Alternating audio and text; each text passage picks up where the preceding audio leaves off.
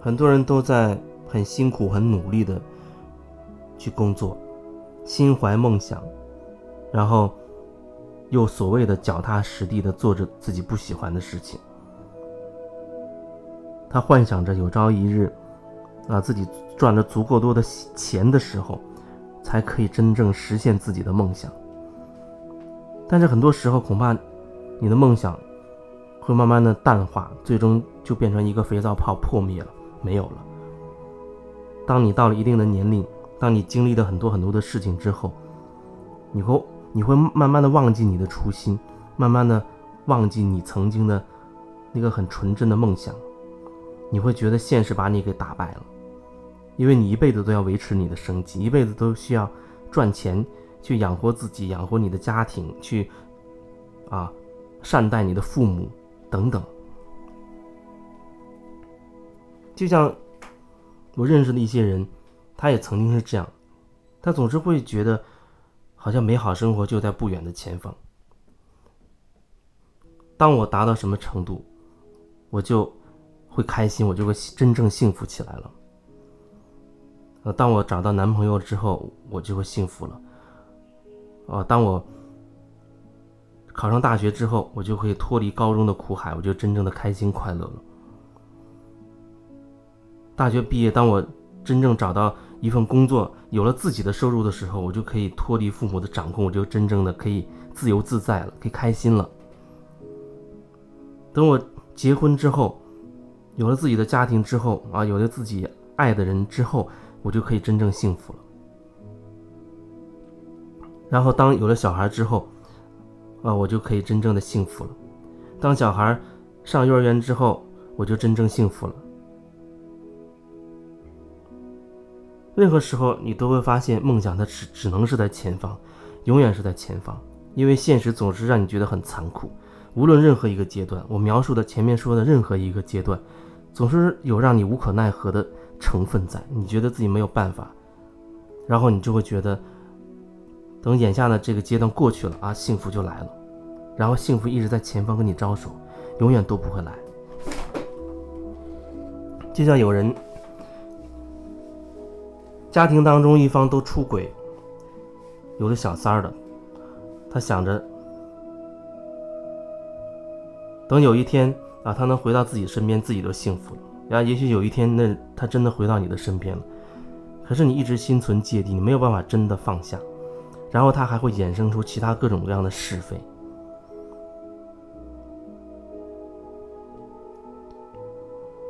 我觉得这样的情形在。你的生活当中应该会有，不管是通过什么样的方式表现出来，它会有类似的情况。你会心怀梦想，脚踏实地的努力痛苦着，然后有一天你觉得，哦，自己的精力跟不上，或者体力跟不上，等等，你又会找一个很合理的理由，彻底的杀死自己的梦想。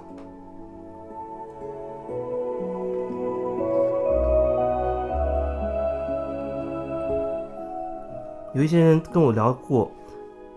很长时间了，甚至有的一两年、两三年也有，可能还有更久的。有的人我发现他始终在说，他他不喜欢现在做的事情，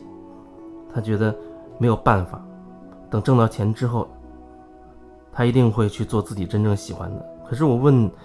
那你真正喜欢什么呢？他又觉得好像自己也不是很清楚。你不清楚自己真正喜想要什么，真正喜欢什么，那你挣到那，就算你挣到，呃很多钱，那你又能怎么样呢？很辛苦挣到的钱，将来可能注定会很辛苦的花。你很努力挣到了钱，那你花的时候，你会觉得好像很不舍。你很快的那种，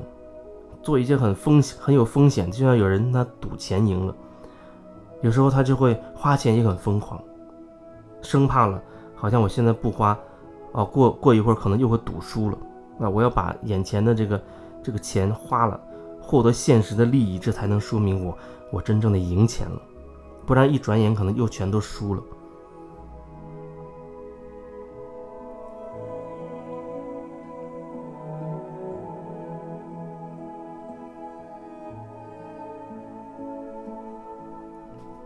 有的人很长很长一段时间以来都在跟我抱怨说，他不知道怎么处理上下级关系，怎么处理他现在手里的这个生意、这个工作，他觉得没有办法。他有个前提就是他离不开这份工作，但是对我来说，如果你真的正在做一个让你如此痛苦、如此纠结的事情，那你是不是考虑过你也可以放弃，你可以不做？这是你可以决定的。有时候说到这一点，有人又会觉得，可是那么多人都等着我呢。比如说，那这人有个团队，那你手里正好有一个团队，大家好像都都在等着你呢，啊，都在等着你跟着你混，过上好日子、幸福生活呢。你怎么能说走就走？好像你要承担很大的一个责任，你要你要拯救这些人，你要帮他们。发家致富，过上美好生活。可是你自己都如此痛苦，你一直在做你不喜欢的事情，谁又来拯救你呢？拯救自己的，那只能是自己。拯救自己的人，只能是你自己。你让你自己一直处在一个不快乐的状态，无论那个过程当中。你挣到钱或者没挣到，你挣了多少或者挣了哪怕多少个亿，可是你实际的状态就是不开心的。那你要怎么处理你的痛苦和你的不开心呢？如果说你还跟我说，那赚钱是为了能够开心一点，可是你赚了那么多的钱你都不开心，你有没有问过自己，那到底是什么原因？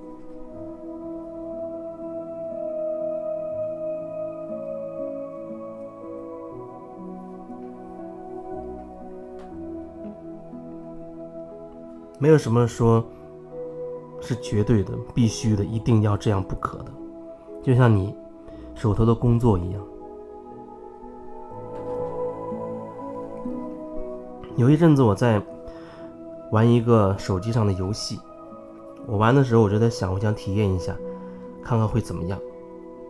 一开始其实呢，游戏并没有开始没有太多吸引我什么，可是你在玩一阵之后，比如说玩半个月之后。因为你在那个过程当中，你要花你的时间、花精力，有时候可能还要涉及到你要花钱，你要不断的去更新你的装备，让自己那个游戏中的角色变得很厉害、很强大等等，然后你可以获取更多的资源，让自己更厉害、更强大。在那个过程当中，你投入越来越多，你就会发现你越来越难割舍。在那过程当中，我就看着自己一点点好像。就像深陷其中，你又不能自拔。虽然很多事，很多时候我会说：“哎，为什么我就不能把它说放就放下呢？我到底，我到底放不下的是什么呢？”其实，玩的时间久了，比如说你玩了个把月时间，你就知道，玩来玩去，其实这样的游戏它就是就是这个状态，它没有更多的花样，它就是这个状态。无非你变得更强大，你可以打更多的人，然后你的职位、你的能力、实力、资源可能更丰富。然后里面也有一些充很多很多钱的，不管是游戏的托还是还是真的是有钱的人也好，他一直都处在很厉害的状态。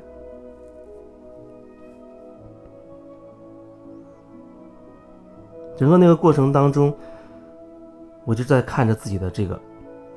状态一点点开始陷到游戏里，当然在游戏过程当中我也在感受，然后慢慢的想退，但是又觉得好像没有办法退出来，然后慢慢慢慢的有一天，我忽然觉得好像最近我要我可以退出来了，你知道，那就像是我接收到了一个灵感，一个直觉一样，因为从理论上讲。我都已经很清楚了，就是其实这游戏玩来玩去，或者很多游戏玩来玩去，就是那个样子，没有什么太多的花样或者太多的惊喜了，它就是那个样子。你知道玩到一定程度，玩的更好会是什么样？你也知道你随便玩玩它会是什么状态。关于那里面的一些细节，你都相对比较清楚，所以它没有对你而言没有什么花样了，只是好像你没有办法放手。而且有的时候你发现，那会慢慢的变成一个团队，变成团队，或者你甚至你还会有一些身份。那么你会涉及到一些真实的玩家。有的时候可能还会互相联系，联系到之后，好像你就在某一个组织里面，那个时候你想退出来，它又会有难度。那你会不考虑别人的感受吗？大家都在努力的朝一个方向做一件事，你突然退出来，那这个团队怎么办？他会损失，等等，或者有人他很看重你，很看好你，你就这样就走了，然后别人会怎么想？游戏跟我们的人生真差不多，你人生当中遇到的很多让你觉得纠结、很很很困惑的点，游戏的过程当中其实他也会遇到，都是一样，因为都是你在玩，你都不管是生活还是游戏，你都在用你的思维方式、用你的模式、用你的观点在玩，所以整个过程当中你都会不断的看到你自己的状态。有一天，忽然我觉得，哎呦，好像可以放下了。我就跟相关的一些人打了一声招呼，啊，说哦，我不玩了，我觉得够了，觉得没有什么意思了，我要退出了。然后我就这样退出了，非常迅速的就退出了。所以那那个时候，我忽然能够理解，我曾经遇到一个他烟瘾很大，几十年烟瘾的一个人。然后忽然有一天他戒烟了，别人就问他说：“你怎么会这么快就戒烟？说自己戒了很久，戒了很多次都不成功，你是怎么做到的？”那人很很轻松的就说：“他说他就是有一天忽然觉得我要戒烟了，我不想再抽了。然后从那天开始他就再也没有抽烟，对烟就完全没有感觉了。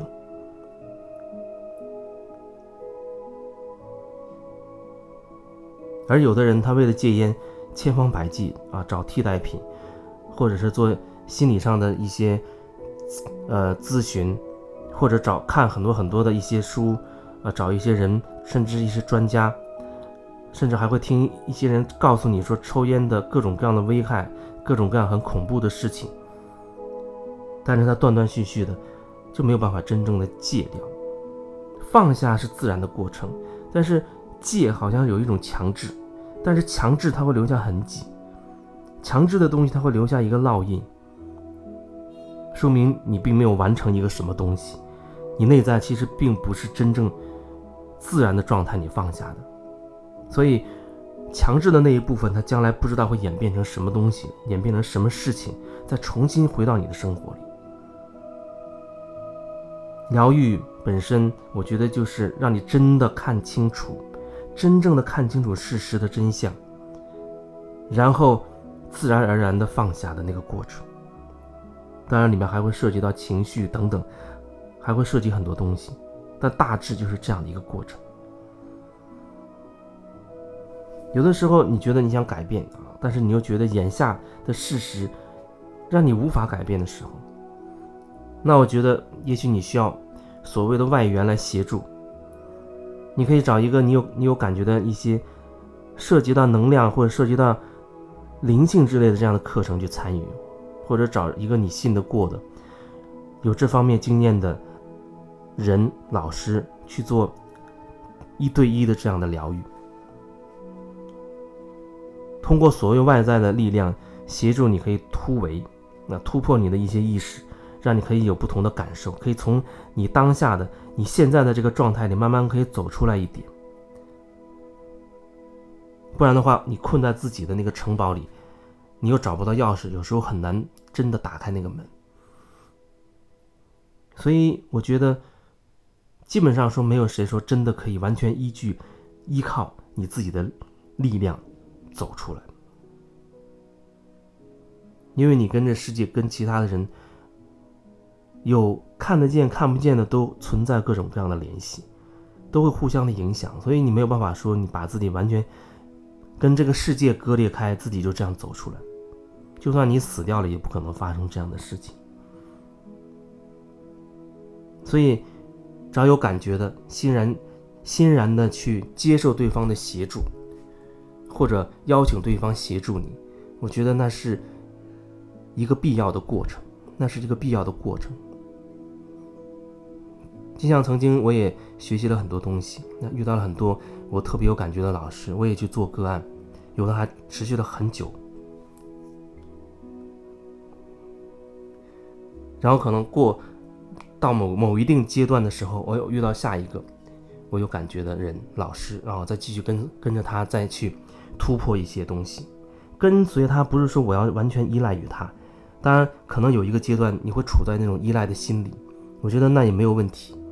但是走到一定程度，你慢慢你会了解说，哦，你是在做回你自己，但是依然我会邀请那人来协助，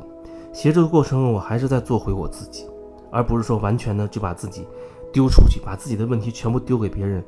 啊，让别人去帮我完成什么，那也是不可能的。如果那样的话，真的会让你有偏差。